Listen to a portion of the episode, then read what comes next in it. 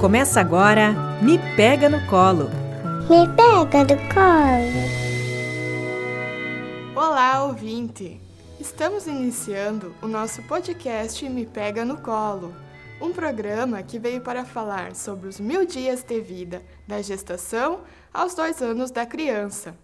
Esse programa é uma produção da disciplina de Aspectos Fisiológicos e Nutricionais da Gestante e do Lactente, do mestrado profissional em saúde materno-infantil, da Universidade Franciscana. Eu sou a Tainá e sou enfermeira. Eu sou Luciana, também enfermeira. E eu sou Eduardo, médico anestesista. Olá, ouvinte. Eu sou Natana, enfermeira.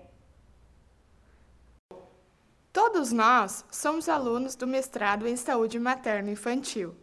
Na central técnica temos Clenilson Oliveira e Alan Carrion.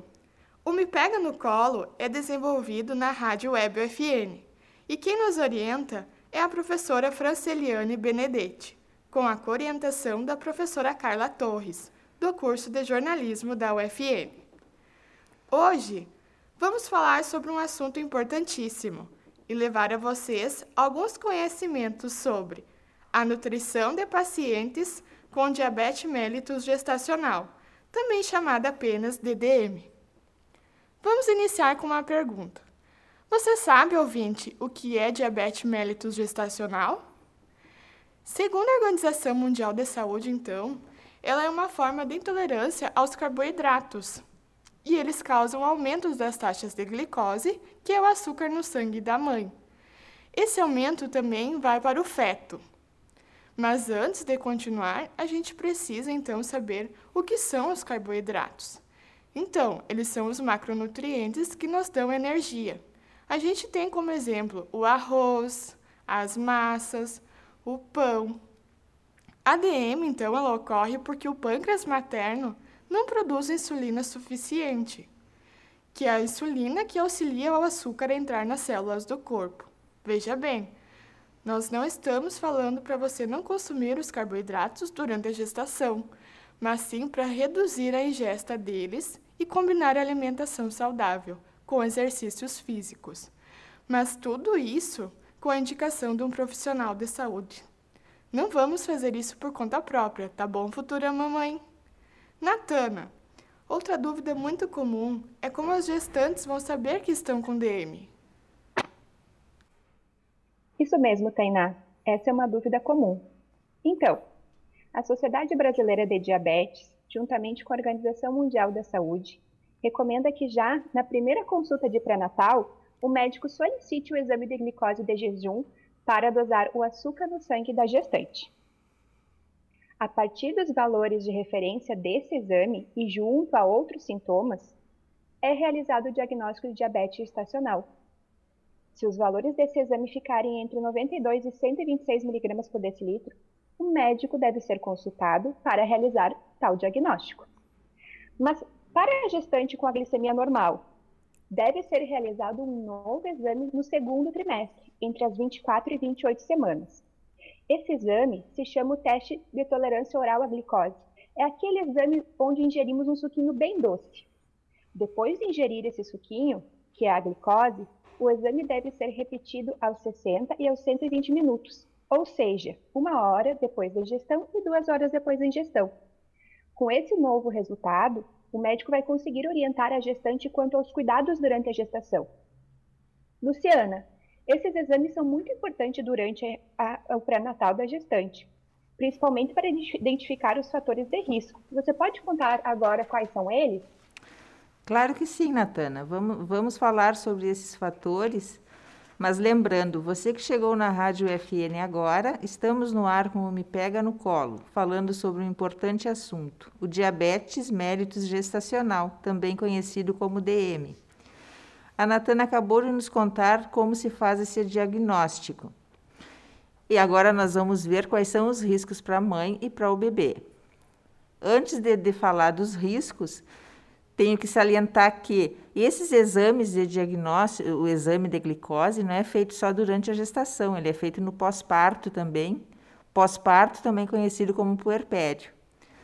Né? E o médico solicita conforme o protocolo de atendimento deles. Falando dos riscos agora, os riscos pra, para a mãe são aborto, parto prematuro, traumatismo no parto, porque o bebê está muito acima do peso, além de indicar uma cesárea se estiver acima do peso, pressão alta e a pré-eclâmpsia, que é um outro, uma, uma outra patologia desenvolvida durante a gravidez para a mãe que tem diabetes e pressão alta.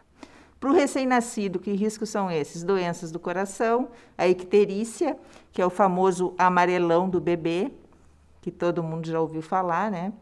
Problemas respiratórios e o peso acima do normal.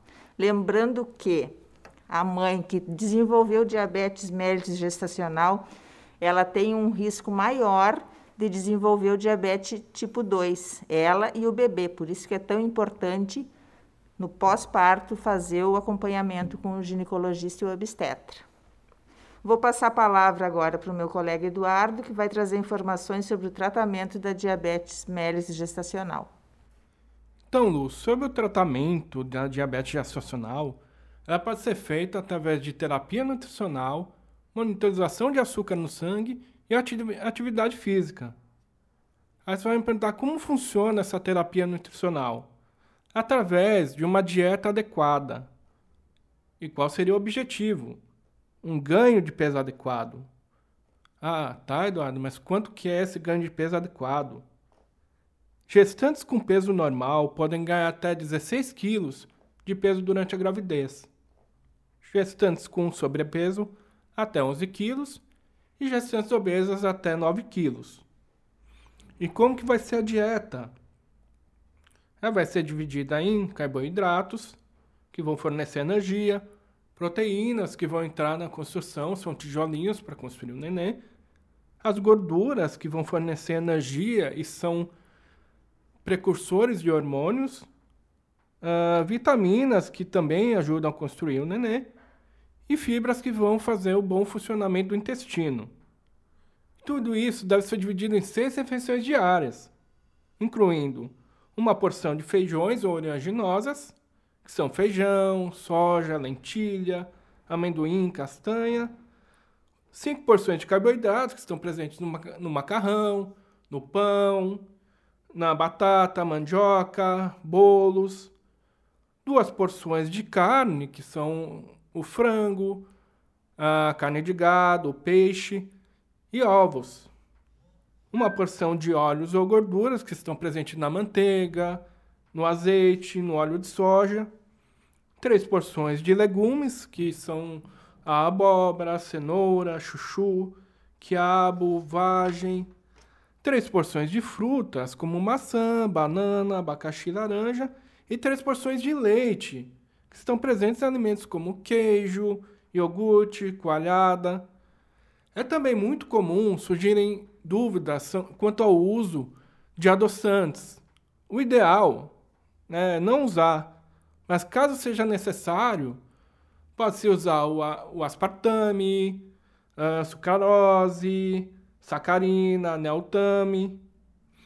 Já quanto à monitorização do açúcar no sangue, ele deve ser realizado a partir do diagnóstico e até o pós-parto, para avaliar o quanto que a dieta deu certo, o quanto que ficou adequado o açúcar no sangue.